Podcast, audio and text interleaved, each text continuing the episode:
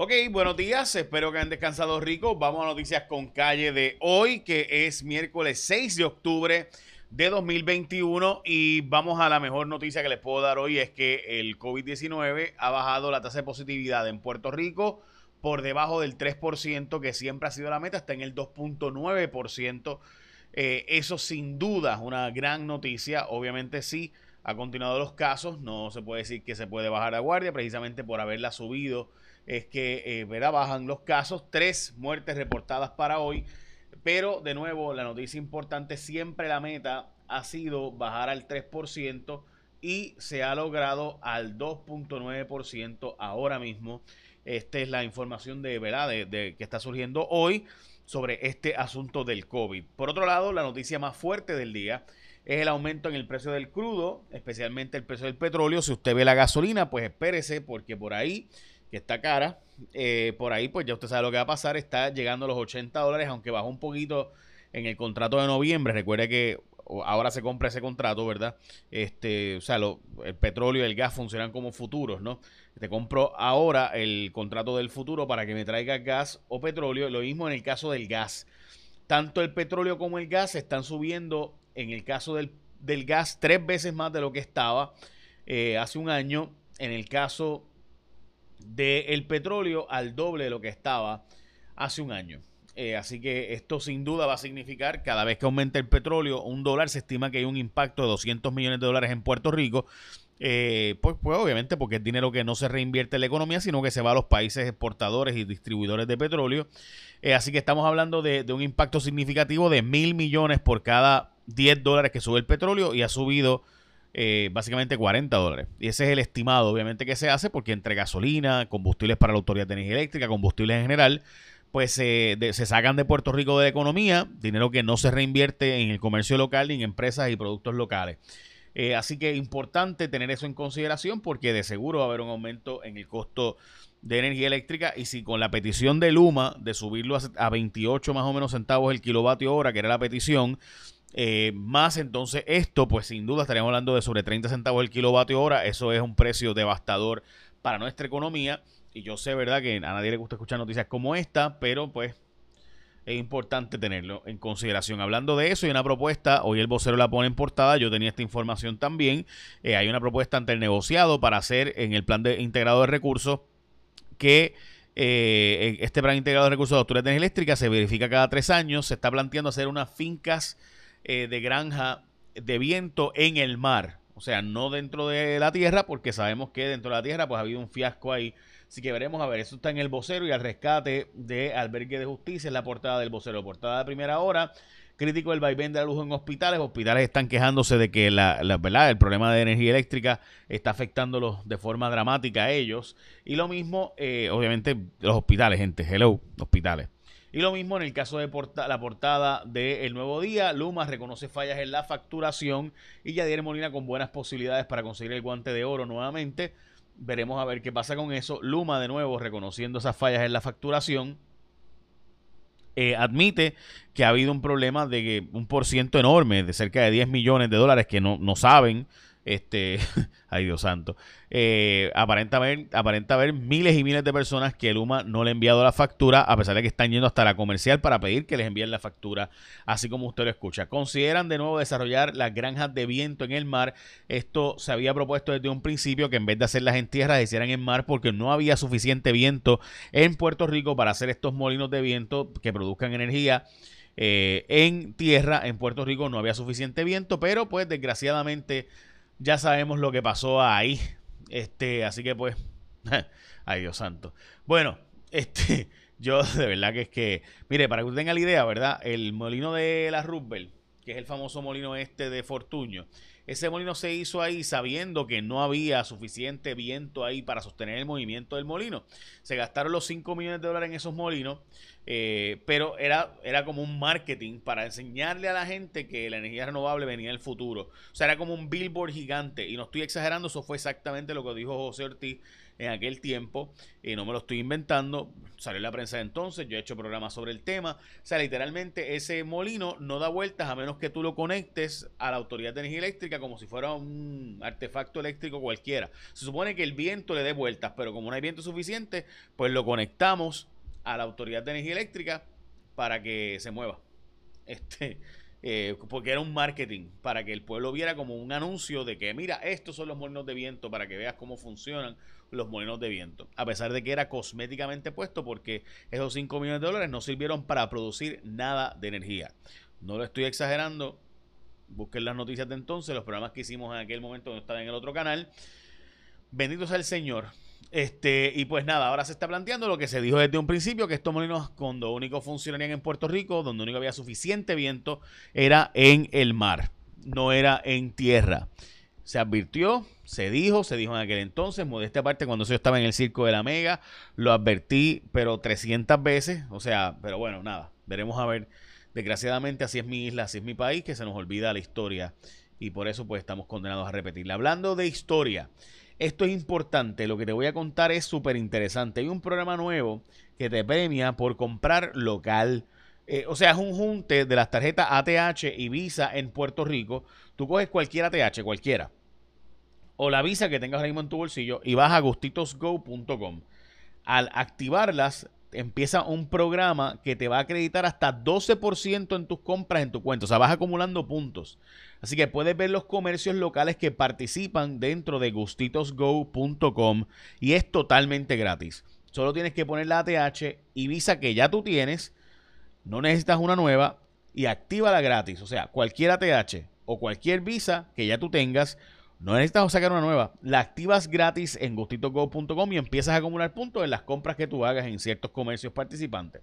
Al hacerlo, empiezas a recibir cruceros gratis, estadías, gift cards de los comercios participantes. Así que nuevamente entra a gustitosgo.com el website donde activas cualquier ATH o Visa y empiezas a recibir hasta el 12% de regreso sin pagar un centavo y después ese 12% que vas acumulando en puntos lo puedes usar para comprar en los comercios participantes y en Gustazo. Así que ya sabes, de nuevo, gustitosgo.com. Entra y busca más información para que sepas. Bueno, hoy es el Día Nacional de los Fideos.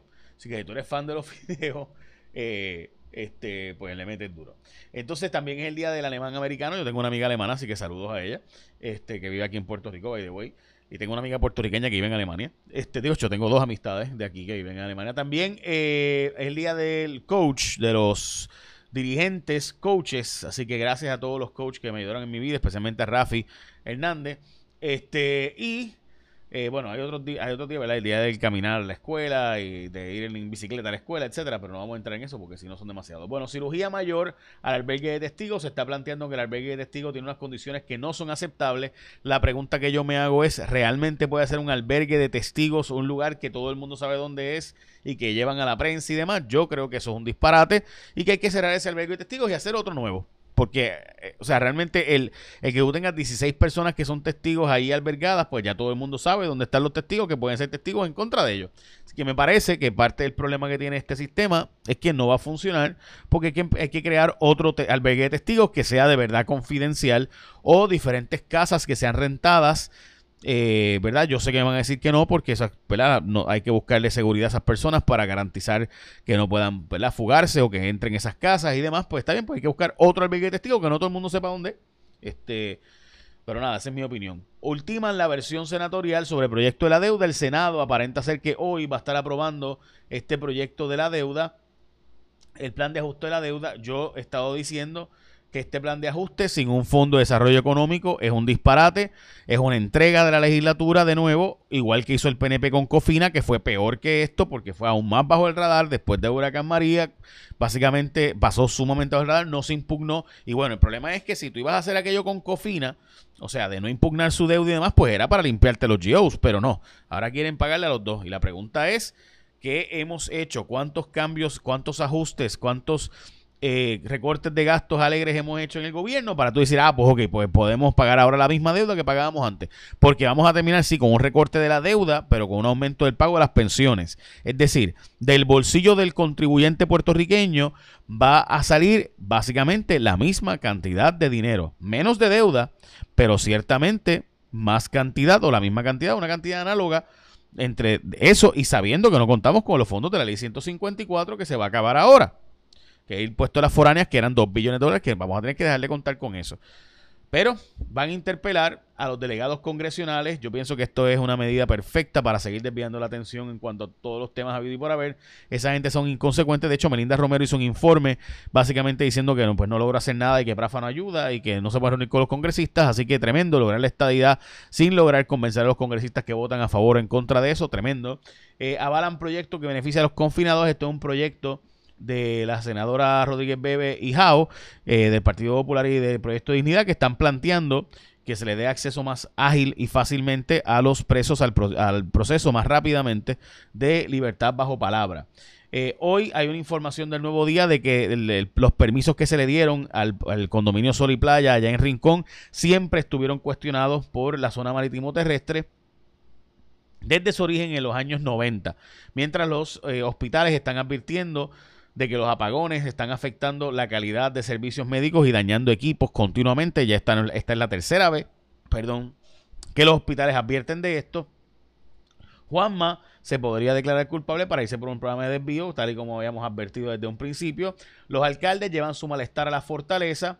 Eh, y es que fueron donde el gobernador para reunirse con el gobernador sobre el tema de Luma y la Autoridad de Energía Eléctrica, esos fueron los alcaldes del PNP, veremos a ver si se reúnen con los alcaldes del Partido Popular. Puerto Rico debe iniciar una transición hacia vehículos eléctricos, dice hoy en columna del Nuevo Día Edison Avilés, el jefe de el negociado de energía y la Junta Reglamentadora de Servicio Público. Veremos a ver si eso ocurre o no. Lo cierto es que para eso pues, necesitamos un sistema eléctrico robusto para poder depender de que de verdad el país puede tener eh, ¿verdad? Una dependencia de hasta de, movilizarse con el sistema eléctrico. Yo, a mí me encantan los carros eléctricos, los he usado, se mueven brutales, pero eh, en Puerto Rico pues hay un problema de que no hay suficientes cargas en la calle, o sea, eh, la verdad. Entonces, y en la casa de uno, pues puede uno realmente depender de eso. Bueno, Luma busca mejorar el servicio de facturación por las quejas en el servicio. Creo que ya todo el mundo sabe, ¿verdad? Lo que ha estado pasando con Luma eh, en cuanto al problema de facturación. De hecho, hay un montón de quejas de, personas diciendo que le están cobrando más que nunca. Y ayer se eliminaron los Yankees y pasó Boston. Ahora juegan contra Tampa, los White Sox juegan contra Houston. Falta esta noche es el juego de Los Ángeles y San Luis. Yo creo que todo el mundo sabe que yo lo voy a ver porque pues va a jugar Yadi. Eh, honestamente me gustaría que ganara Yadi, a pesar de que es San Luis más Rayo Palta, que es el archienemigo de mi equipo, los Cubs de Chicago, pero bueno, ahí está. Y también importante es que tú vayas ahora mismo, entra a gustitosgo.com con tu ATH o tu visa, cualquiera de las dos, las registras ahora mismo en gustitosgo.com, empiezas a hacer tus compras y eso va acumulando puntos en los comercios participantes y esos puntos después los puedes usar para comprar en esos mismos comercios y o para comprar en Gustazo. Es bien simple. La forma en que funciona gustitogo.com. Tú vas, te registras y empiezas a acumular hasta 12% de tus compras en tu cuenta y ese 12% o hasta 12% que puede esos puntos que vas acumulando, después lo usas para comprar. So, está buenísimo. Así que ya sabes, gustitosgo.com para más información. Ahora vamos con Elizabeth Robaina y el tiempo. Adelante, Elizabeth. Saludos amigos de Noticias con Calle, feliz miércoles. Las condiciones del tiempo hoy variables, muy buenos momentos de sol, pero también con la entrada de lluvias pasajeras, dado que el viento continúa fuerte por la alta presión sobre el Atlántico, así que lluvias de corta duración rápidas en movimiento, riesgo de precipitación de un 50 a un 60%, no se anticipa problemas de inundaciones, las temperaturas máximas de 87 a 90 grados, otro día caluroso, especialmente por ese factor humedad, los índices de calor sobrepasando los 100 grados y el oleaje aún picado olas de 5 a 7 pies, advertencias para operadores de embarcaciones pequeñas, se mantienen hasta mañana jueves con un boletín de alto riesgo de corrientes submarinas para la costa norte y noreste de Puerto Rico. Entre mañana jueves y el viernes incrementa un poco más la humedad por los remanentes de lo que fue la tormenta tropical Víctor y la cercanía de una vaguada, pero realmente sin mayores cambios también puede llegar un poco más de bruma, de polvo del Sahara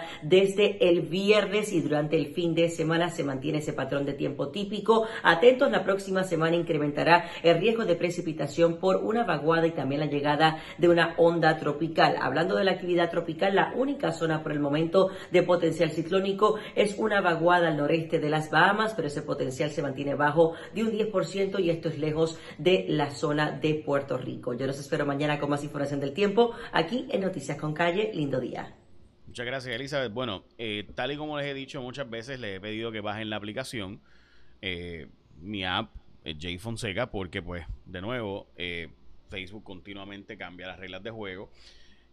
pronto van a haber un cambio, vamos a tener un, set diferente y una forma diferente, no va a estar solo el blanco este aquí. Este, y, y nada, que quisiera de verdad decirles que si quieren seguir comunicándose con nosotros, pueden hacerlo a través de mi app, Jake Fonseca, así mismo se llama Jake Fonseca, lo en el Play Store y App Store. Sí, este, tenemos ya cerca de 200 mil personas que la han bajado, pero nos gustaría tener más de 500 mil eh, para poder pues transicionar el más de millón y pico de personas que tengo acá hacia el app, porque de nuevo en cualquier momento pues Facebook, Instagram pues cambian las reglas y te dicen pues ya no puedes enviar más cosas como antes podía enviar. Eh, así que gracias a todos ustedes, además de que honestamente la, aplicación está bien cool, modestia aparte, no porque sea mía, sino porque es de un equipo de trabajo, el equipo completo de Jaguar Media. Le pusimos eh, mi nombre porque es la forma más fácil de que la gente la baje, eh, pero me parece importante, ¿verdad? Que, sepan eso. Gracias. Este, écheme la bendición, que tengan un día productivo.